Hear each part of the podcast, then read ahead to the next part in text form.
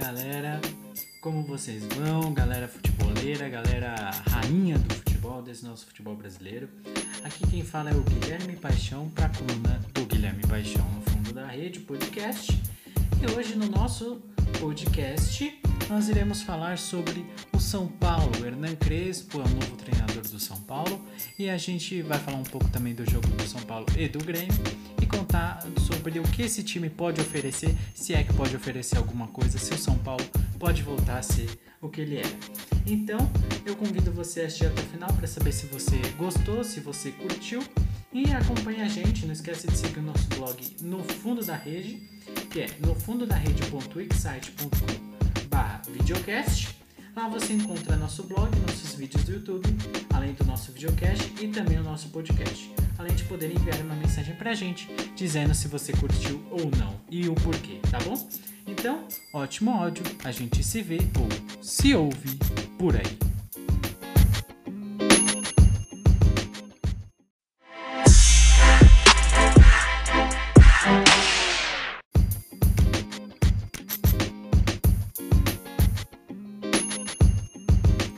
Crespo anunciado e vitória.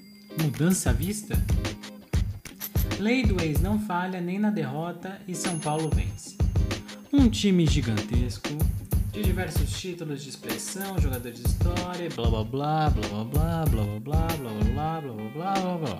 Isso é o que todo jogador, isso é o que todo torcedor do São Paulo deve se dizer revoltado com a falta de títulos, a seca imensa que o time vem tendo de conseguir ganhar um título. É, se completo o ano de 2021, vão ser vai é, nove anos sem título do São Paulo. E é um time gigantesco que não pode ficar nove anos sem pelo menos ganhar um paulista, eu diria. Numa década que antes, na, na década anterior, era um times com todo respeito, tá? Com todo respeito, times com oito anos que ganhavam. Então, Palmeiras também, times, times pequenos que ganham esse, esse Paulistinha e o São Paulo não. É isso que os torcedores do, do tricolor paulista devem se dizer extremamente revoltados com a falta de títulos do time. Mas eis uma nova esperança, de novo, um novo técnico, mais uma vez, Hernan Crespo, esse mesmo, aquele Hernan Crespo, ídolo argentino, está aqui para comandar o São Paulo. E é mais uma vez o mesmo discurso. É a esperança, é um técnico de outro país, é um futebol lindo e blá blá blá, blá blá blá, blá blá blá, blá. Mas antes da gente falar em realmente assim, entrar no assunto Hernan Crespo, vamos falar um pouquinho do jogo do, do São Paulo contra o Grêmio, do Grêmio contra o São Paulo. Diego Souza, em São Paulo, São Paulo de Luciano, ex-Grêmio. Inclusive, saudades, Luciano. Volta pro meu time, volta pro Corinthians, por favor. Mas enfim, o time do agora técnico interino, o técnico interino do São Paulo, Marcos Visoli, teve um primeiro tempo morno, quase fraco. Lembrando que teve um gol, na minha opinião, mal anulado do Luciano, tá? Pelo São Paulo, obviamente. É, na minha opinião, tava. É, tava incorreta a marcação do árbitro, mas aí a gente não entra em discussão porque o VAR foi o que mais teve discussão nessa rodada e isso vai ficar pro próximo post também, a gente vai falar de VAR, tá? Já tô dando um spoiler aqui. Continuando. Continuando com a primeira lei do ex que teve esse jogo, a primeira lei do ex foi o Diego Souza, começou fazendo gol pelo Grêmio, é, fez 1 a 0 o Grêmio que começou o jogo vencendo, com o gol do Diego Souza, a lei do ex participando, fazendo, honrando sua presença.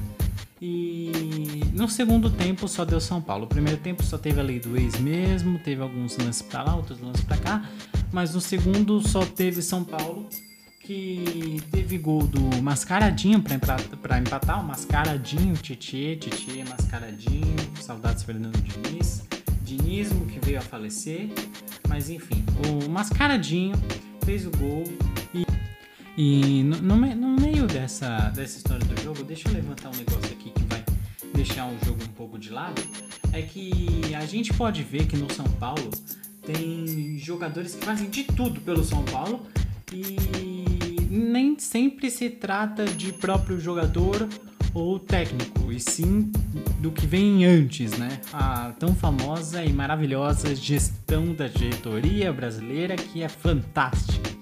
Mas aí a gente releva o sarcasmo aí do Gui.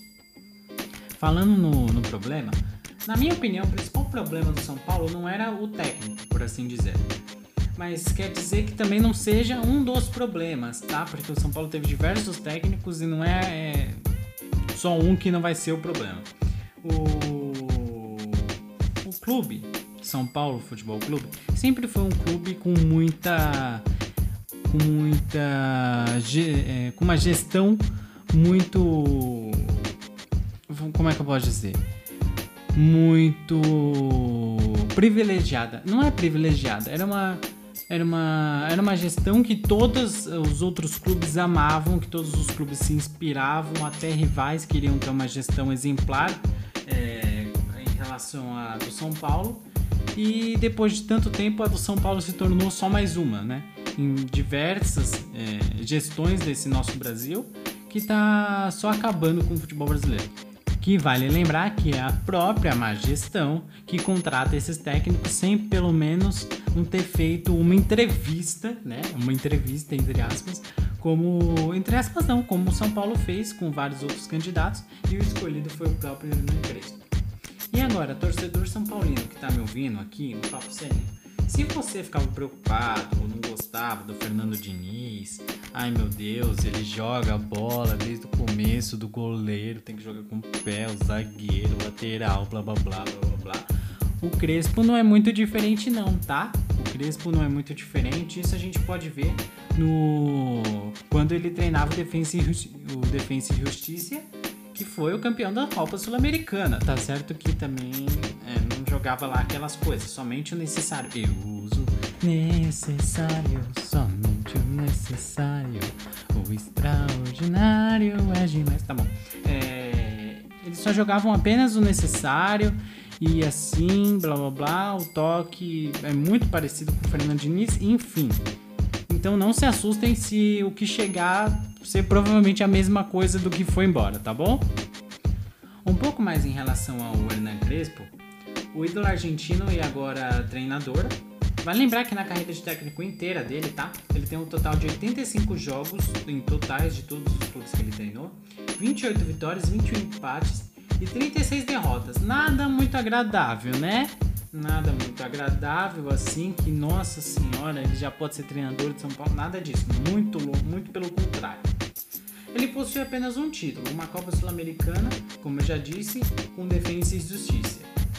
No geral, eu acho que o Crespo será apenas mais do mesmo, tá? Era igual eu tava falando. O problema pode até ser o técnico, mas é principalmente a diretoria que contrata um técnico sem uma base, sem uma certa estrutura para o cara trabalhar.